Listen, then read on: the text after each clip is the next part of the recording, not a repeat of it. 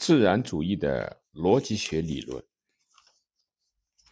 从前述最初时期的特点就已经表明了杜威的哲学研究的方向。我们自应就此说起。他不仅把眼光放在了符号、命题及判断内容上，更注意包括判断的作用乃至形成判断的过程、情景。即判断这种人的活动的整体，在这里可以看出他的逻辑学理论的基本性质，进而也可以掌握他们的哲学的基本观点。本书所叙述的有关逻辑学的这一主题的见解，可概括如下：一切的逻辑形式是在探索的实际操作中产生的。这一探索是为了被保证的主张得以产生，是与控制这一探索有关的，也就是像这篇介绍开头所说的那样，本书的主题可大体分为相对应的两个方面。杜威首先阐明逻辑的形式，也就是逻辑学是在探索的实际。操作过程中产生的所谓自然主义的，用他的表述来说，是文化上的自然主义的主张。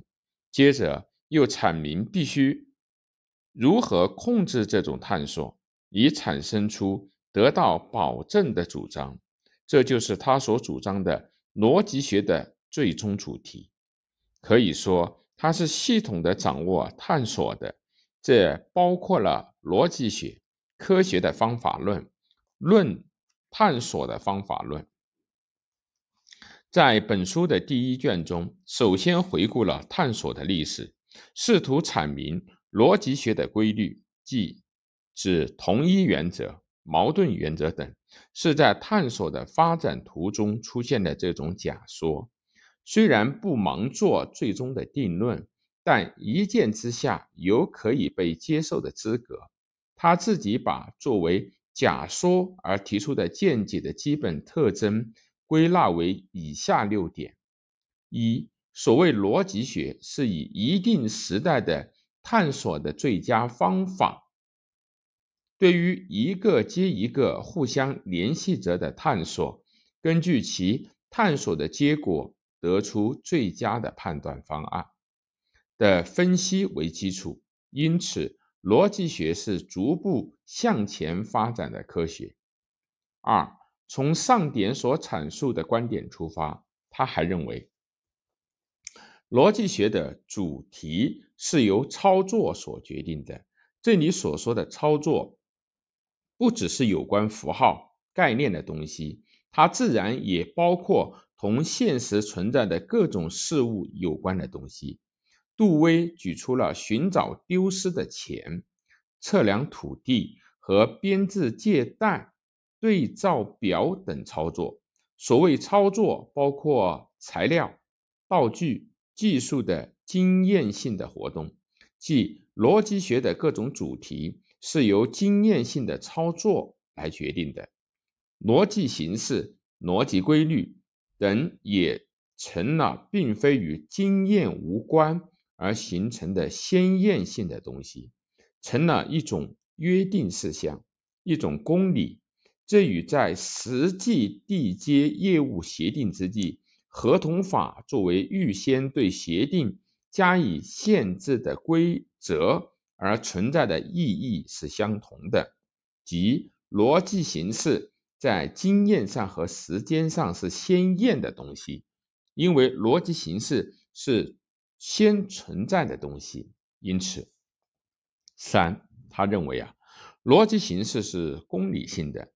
由此进一步，从上述以一定时代的探索的最佳方法的分析为基础出发，逻辑学当然对一般的验证是开放的，并非直觉的东西，与各种操作是由有机体的活动产生一样，逻辑学也是由。日常经验中的探索，科学性的探索，进而由有机体的活动产生。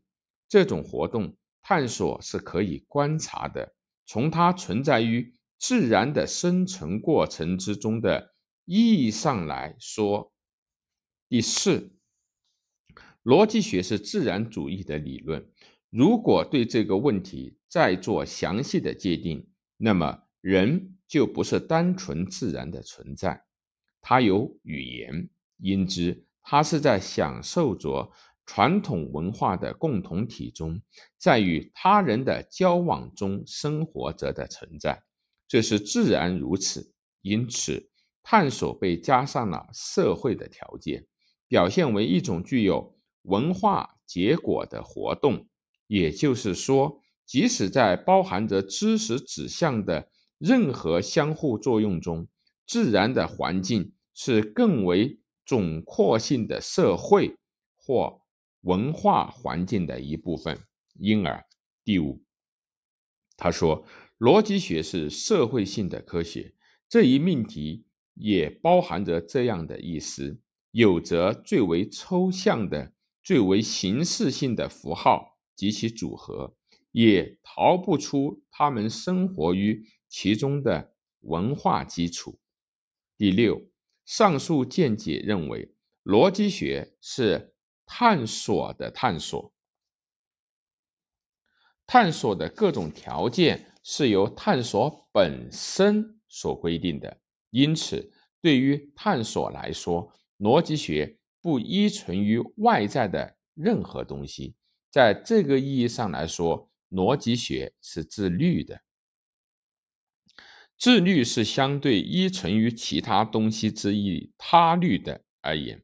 这里所指的逻辑学的原则是探索，不是分别由先验决定的。探索的形式上的条件是由探索本身决定的。探索的理论。杜威便这样试图从自然主义的立场出发，重新构建逻辑学。在这里，有必要明确一下探索的研究为何。简短的说，探索是给尚未确定的状况以方向，使之向确定而统一的状况去发展，即以控制的方法使之转变。比较详细的说，它的定义是：所谓探索，即是对未确定的状况加以控制，即确定方向的变化，是原来状况的各个要素转变为一个统一的整体，再向确定构成其状况的区别和关系的状况转变。换言之，主体对作为客体的环境发挥作用，使作为主体和客体相互关联的整个状况发生转变。探索就在这里终结。杜威认为啊，传统上被叫做认识的这种主体的作用、行为和行动，在探索过程中形成连续性的脉络。探索也称作行为的一种状态，知识和真理是通过这样的探索获得的。所谓探索，也就是认识活动和行为的相互作用的过程。但是，当说到获得、掌握知识和真理时，一般都假定知识和真理。是存在于我们之外的固定的不变的东西。然而，按照本书所说，知识不外是探索的产物。知识的基准在于能否在今后的探索中起到手段的作用。根据它起作用的程度，有稳定的知识，而没有所谓不。变的知识，他认为，概括说来，知识是在今后探索中有修正可能性的假说性的东西，因此他不用知识和确信这种表现方式，而选择被证明有充分根据的断定这个用语。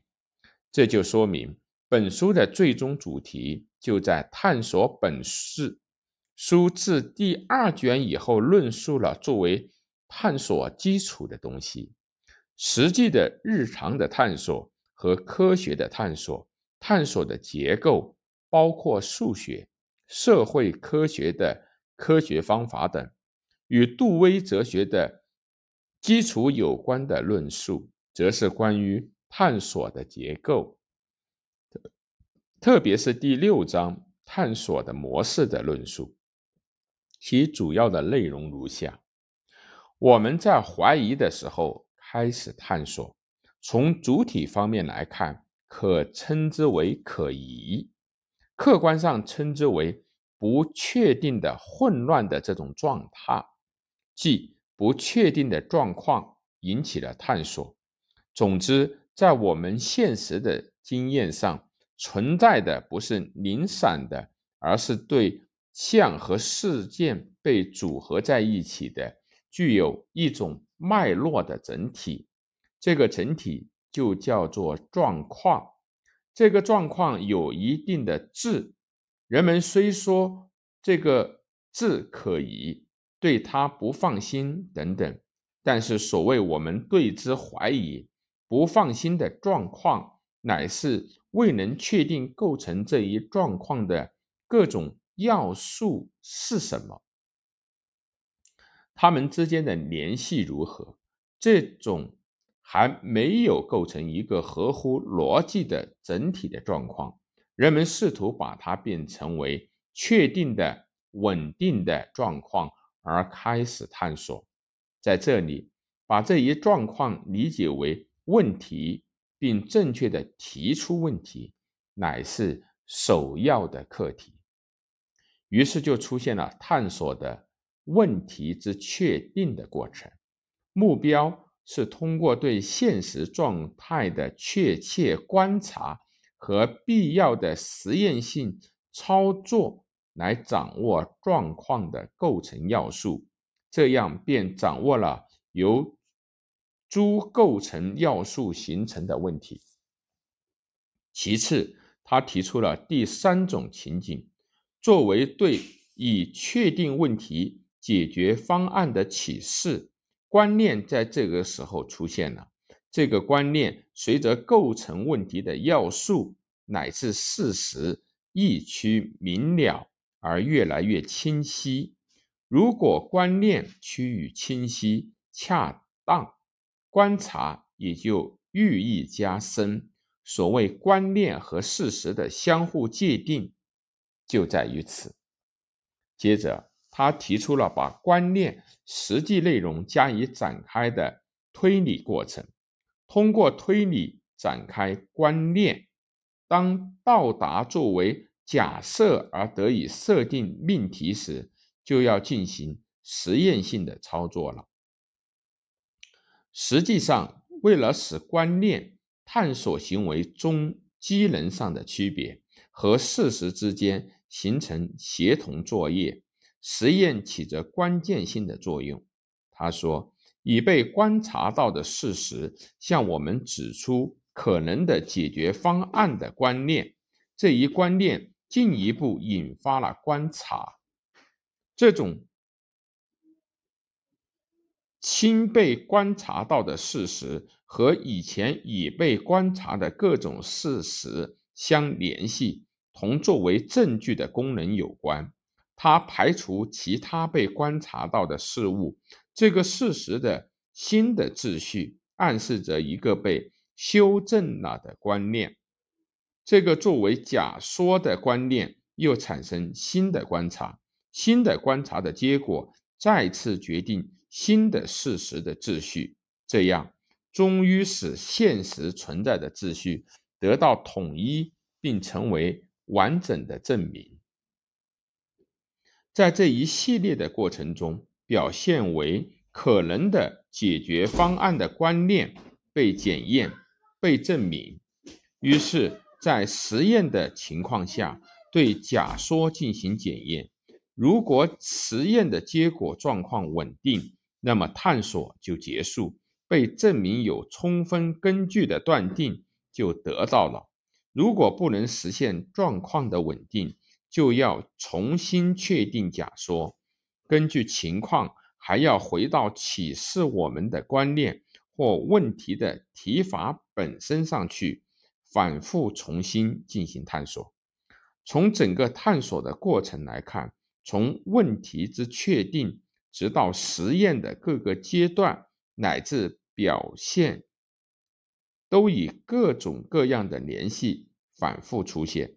他认为，探索的诸项是探索的基本模式，日常的探索、自然科学性的乃至社会性的探索，凡是称为探索的，都必须在。上述各阶段的适当联系的基础上展开。如上所述，探索的理论是以状况的逻辑为基础的。探索处于认识和行为相互作用的过程之中，所以杜威哲学显然是要整体的掌握主体和客体的相互限定。此外，还要附带说明，本书还同深的逻辑学、所谓解决问题的理论、自然科学方法论以及社会科学方法论等有关。